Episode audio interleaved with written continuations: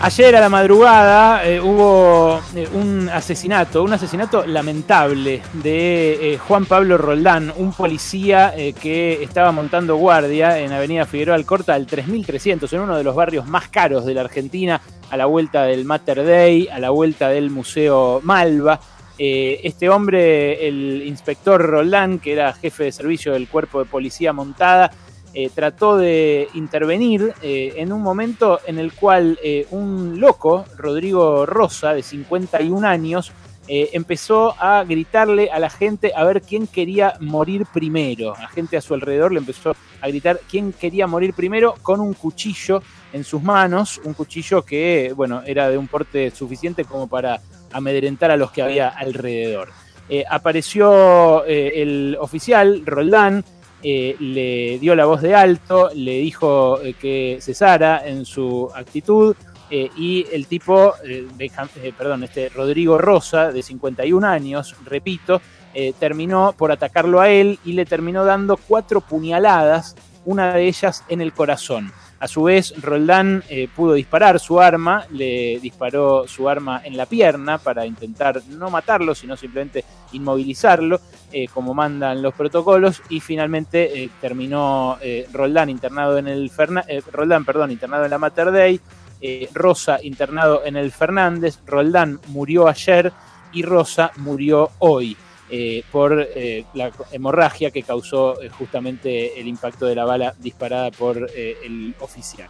Bueno, es un drama para todos, por supuesto, un drama especialmente para la familia del policía. el policía era papá de un nene de cuatro años. la verdad que uno cuando ve a alguien morir, a un, padre de familia, una madre de familia, alguien que tenía por delante toda una vida como este oficial, la verdad que lo único que le da es una pena inmensa y mucha bronca por una vida cegada por, en este caso, un sinsentido, alguien que eh, perdió la chaveta. Eh, pero eh, como estamos acostumbrados, en Argentina se montan sobre casos así discusiones políticas donde cada medio de comunicación también trata de llevar agua para su molino o para el molino del político que más le guste. y entonces asistimos en estas últimas 24 horas a un montón de notas, un montón de entrevistas, un montón de editoriales de gente que o pide mano dura, o pide pena de muerte sumarísima, o pide que haya 500.000 policías más en cada esquina, eh, o pide que los policías tengan las pistolas eléctricas, o pide que eh, tengan balas de plomo directamente para dispararle a gente que se muestre así de amenazante, o eh, por el contrario de otros que dicen no, no hay que hacer nada, no importa, no cambia nada. La verdad, lo que parece clarísimo es que esto no es eh, un episodio eh, común de inseguridad. El tipo eh, este que apareció con el cuchillo tenía en su mochila un montón de objetos que daban cuenta de una perturbación mental muy severa. Tenía un teléfono de línea de esos gigantes de oficina, tenía un crucifijo, un pistolón del siglo XVII, tenía en su poder un montón de cosas que, bueno, eh, daban cuenta de hasta qué punto necesitaba ayuda, eh, además de eh, para no dañarse a, sí mismo, para no dañar a terceros, como terminó haciendo. pero ese debate, el debate que siempre aparece de la mano dura, se entremezcla con cualquier episodio en el cual alguien salga lastimado en la calle, invariablemente termina siempre en esa, esa prédica por el más fondos para la policía, más pistolas, más efectivos, eh, todo como en un atolondramiento general, como si no, no pudiéramos parar un segundito a pensar qué es lo que está pasando y qué pasó en este caso y cómo se vincula una cosa con, la otra. Lo que está pasando en general con eh, lo que pasó en este caso en particular. Bueno, una de las cosas que eh, eh, hizo mucha gente fue decir, ah, ven, si hubieran tenido una taser, una taser, una pistola eléctrica, como la que quiere acá traer Macri desde hace como 10 años, esto no habría pasado, no habría ocurrido, rápidamente habría sacado la taser, lo habría inmovilizado y el tipo habría cesado en su actitud sin clavarle un puñal a nadie. Bueno, la verdad es que es eh, difícil de saber porque no, tenía una taser el oficial en ese momento en su mano. Eh, y la verdad, esto eh, fue objeto de tanto tironeo mediático y partidista que, bueno, no, no sabemos ni siquiera por qué no la tenía.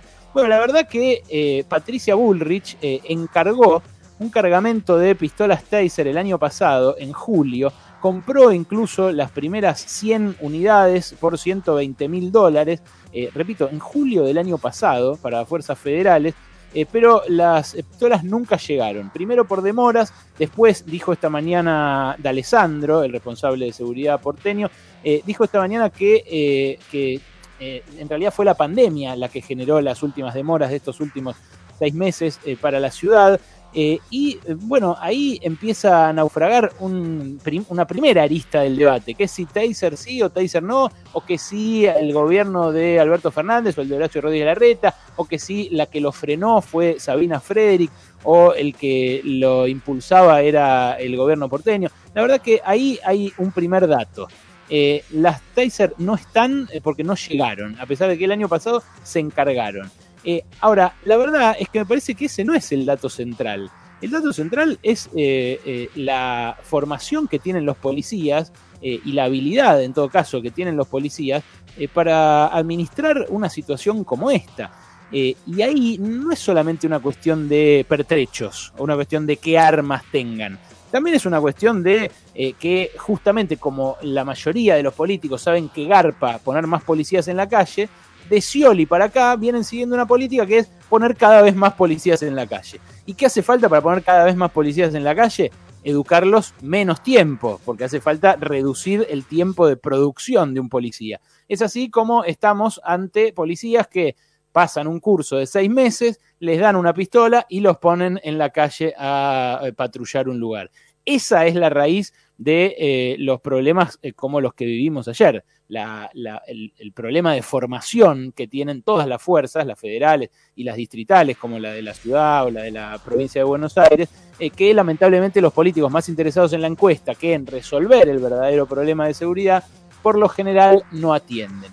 Hay otro problema que aflora en esta situación tan desgraciada que le costó la vida, repito, a los dos protagonistas el otro problema es cómo se trata a los enfermos de salud mental, cómo se trata a la gente que eh, tiene distintas, eh, distintas problemáticas que afectan a, su equilibrio emocional y que por lo general el único reflejo que tiene nuestra sociedad es encerrarlos. ¿Qué pasa cuando se los encierra por mucho tiempo? Y se acaba el lugar para tenerlos encerrados.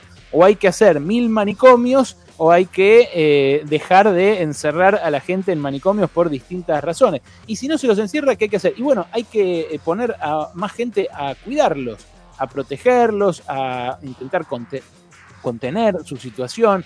Eh, y esto exige revisar muchos aspectos de nuestra sociedad y de nuestra economía. ¿Por qué? Y bueno, lo vimos en la pandemia también. Los esenciales, o sea, los que cuidan gente, eh, los que eh, cuidan la salud, los que cuidan también a las personas o que administran sus movimientos, como los policías, la verdad es que los esenciales ganan muy mal.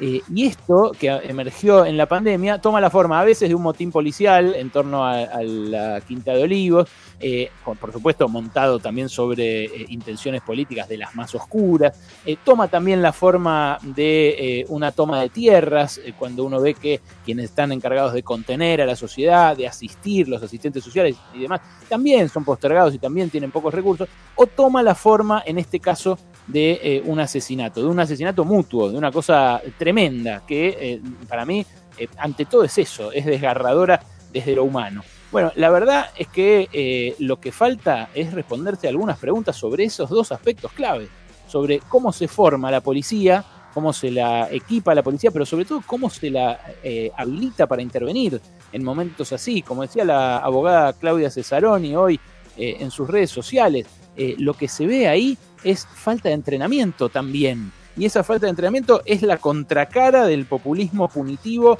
de sacar como chorizos policías, policías y más policías a la calle para intentar contener esa, esa sed de, más seguridad que la sociedad cada tanto eructa en encuestas y cada tanto también eh, transmite a través de votos. Bueno, ¿alguna vez se preguntaron estos genios de la prevención del delito que ahora pululan eh, como panelistas en, programas de la noche, eh, que además coquetean en general casi siempre con ideas de derecha, ¿alguna vez se preguntaron eh, qué tienen en común las localizaciones urbanas donde se dan altos niveles de seguridad o de inseguridad? ¿Alguien se pregunta en cada barrio cómo se comporta la policía? Esa misma policía que en un barrio sonríe amablemente y cuida eh, cómo eh, los eh, transeúntes disfrutan del paisaje o se toman un cafecito. En otros barrios no es la misma que pega, que lastima, que castiga, que aprieta, que provoca incluso, que se maneja como si fuera una patota prácticamente frente a otras patotas. Bueno, todos esos funcionamientos son los que tenemos que revisar. Pero claro, por supuesto, es mucho más fácil indignarse y pedir pistolitas eléctricas. El populismo siempre, siempre es la solución más fácil, mucho más fácil que ponerse a pensar.